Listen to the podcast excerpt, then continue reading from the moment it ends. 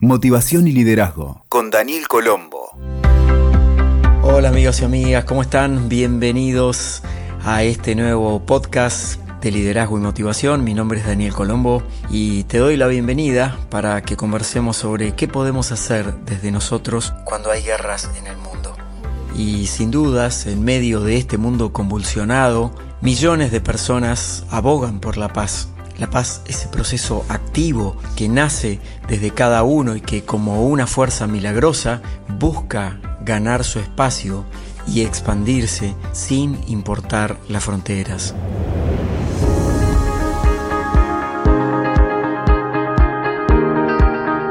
Sin embargo, muchas veces no alcanza el esfuerzo individual, ya que quienes gobiernan o tienen intereses creados que pueden afectar seriamente a la humanidad, pareciera que se esfuerzan por hacer añicos los anhelos más preciados, como son el equilibrio, la cordura, la libertad de elegir y la paz. Entonces, ¿podemos encontrar juntos una salida, una luz, un camino para atravesar esos males del mundo? ¿Hay algo de aprendizaje al observar de cerca o a miles de kilómetros millones de vidas deshechas? Sin la pretensión de querer responder estas preguntas aquí en el podcast, aunque sí con el fin de acercarte a algunas herramientas prácticas que puedan ayudar, pensé en cinco alternativas que podemos practicar de inmediato. Una práctica individual. El deseo profundo es que podamos conectarlos tan fuerte con los deseos positivos de cada ser humano para que en algún momento las cosas dolorosas del mundo puedan empezar a ser un poco distintas. Vamos con estas cinco cosas para hacer por la paz cuando hay guerras en el mundo. La primera es la elección individual. Si querés cambiar el mundo, empezá por dar una vuelta por tu propia casa, dice un proverbio muy conocido. La paz es un proceso activo, no significa quedarnos quietos esperando que las cosas ocurran o se acomoden. Y es un proceso activo que nace dentro de cada uno de nosotros y que implica un esfuerzo interior irrenunciable por más acontecimientos difíciles que se vivan. Algunas herramientas prácticas te sugiero que empieces a sostener la paz en todos y cada uno de los aspectos de tu vida. Ocúpate de las cosas que tenés a mano en tu círculo personal antes de militar por cambiar el mundo. Toma conciencia de las pequeñas y grandes batallas cotidianas con tus relaciones, con tu comunidad, con tus amigos, con el trabajo y también dentro de tu mente y de tu espíritu. Trabaja en silenciarte, en conectarte más con tu esencia y que eso sea tan fuerte que se transforme en algo visible y tangible. Y esto incluye aprender a respetar las diferencias, a no prejuzgar y a ser más amable y compasivo, empezando por vos y siguiendo con tu entorno directo que está al alcance de tu mano.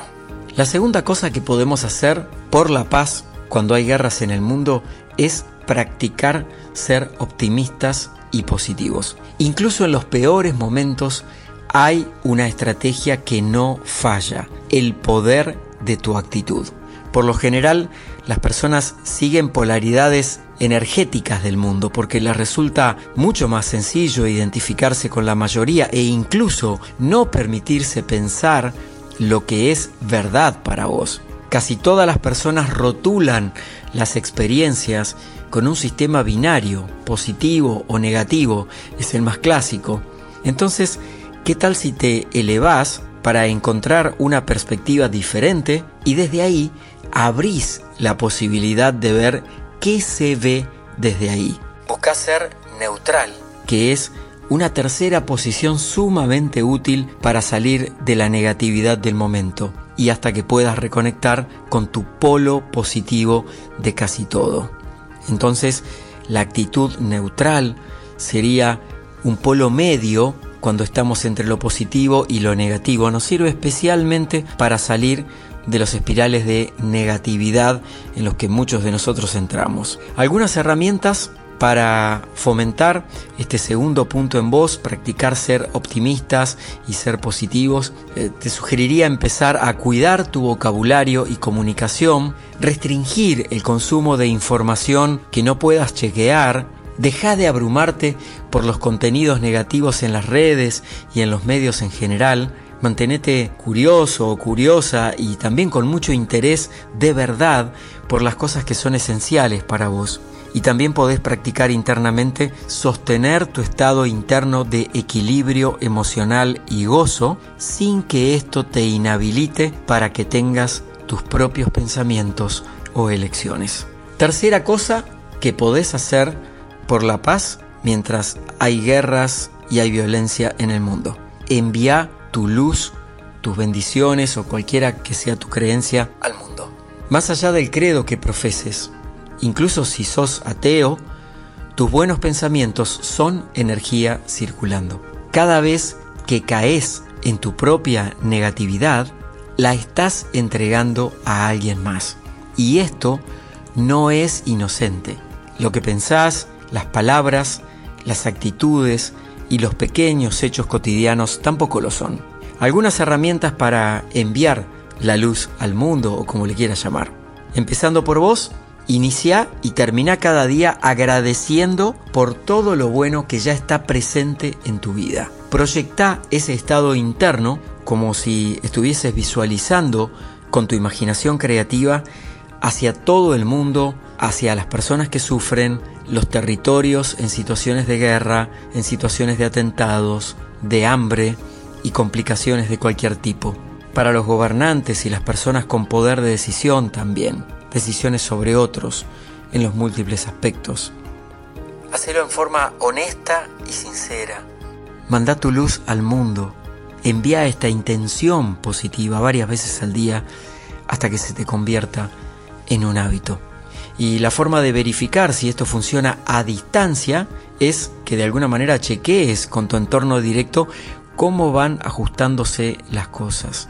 Te sugiero que te conviertas en un científico o una científica de tus emociones y también de las reacciones inconscientes, ya que además de estar contribuyendo con el mundo, este cambio lo verás primero en vos. Empezá ahora, ahora es el momento, empezá ya, no lo postergues. Cuarta cosa para hacer por la paz, conecta con personas en la misma sintonía. Cuando trabajamos en equipo, los resultados se visualizan más rápidamente. Hay muchas formas de encontrar otras personas con pensamientos positivos afines. La contribución al mundo no tiene por qué ser algo heroico, enorme, sobredimensionado y trascendente. Lo pequeño que hagamos también es trascendente, porque siempre tenés que saber que hay millones de almas construyendo la paz en silencio algunas herramientas, lo que elijas que te eleve y haga un cambio positivo por otros, vale. Hacelo sentido, no como una obligación o para lavar culpas que pudiese sentir. Algunas ideas son que aprendas a meditar, caminar al aire libre, cuidar el medio ambiente en acciones cotidianas como el control del agua, los desechos, la caridad y la solidaridad, participar de conferencias y grupos de reflexión en positivo, rezar, orar, crear conversaciones valiosas en tu hogar y en el trabajo, dejar de tener guerras adentro de tu casa, hacer tu ciento por ciento sin necesidad de desviar tu atención a la mente. La mente querrá que le digas cómo esto está frenando la guerra del otro lado del mundo. Ese es el ego que se está manifestando. Y esa va a ser la tentación permanente que tengamos. Simplemente hacelo todo el tiempo, hacelo todo el tiempo.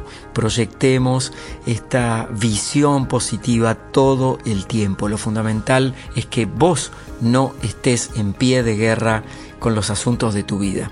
Quinto punto, para hacer por la paz, cuando hay guerras en el mundo, enfócate en ser feliz en vez de querer tener la razón. Este es el principio por el que se desatan la mayor cantidad de conflictos en el mundo.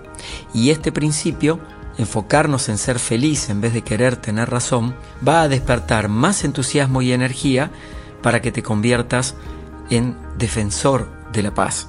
Observaste que cuando te definís como militante anti tal cosa en contra de todo eso que quisieras inconscientemente se vuelve en contra tuyo o de la causa que estás persiguiendo. Se llama el principio de reversibilidad.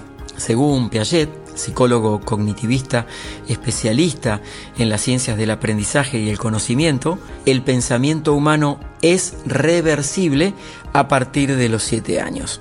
Esto significa que podés revertir tu estado interno a partir de modelar los pensamientos, reversándolos, revirtiéndolos a su estado positivo original.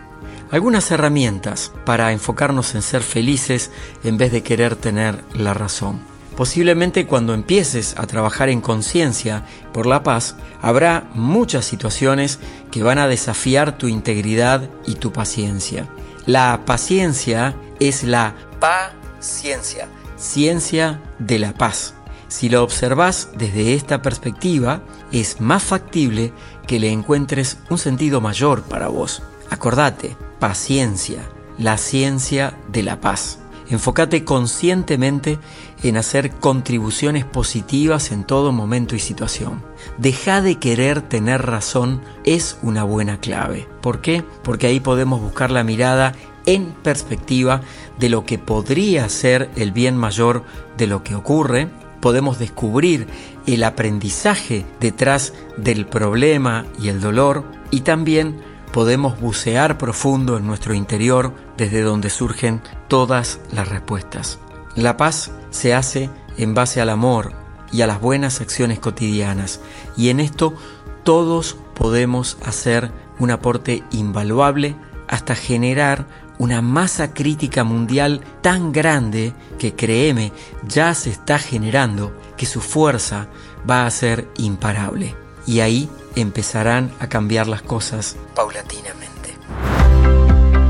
Amigos, amigas, muchas gracias por acompañarme en este nuevo episodio de Liderazgo y Motivación. Te invito a suscribirte aquí en la plataforma donde me estás escuchando para que te podamos avisar de los nuevos episodios. Y vas a encontrar siempre mucho más también en mi página web que es danielcolombo.com. Gracias por escucharme, gracias por escucharte mientras hoy te invité a reflexionar sobre qué podemos hacer por la paz del mundo, empezando por nosotros. Nos escuchamos pronto. Escuchaste Motivación y Liderazgo con Daniel Colombo. WeToker. Sumamos las partes.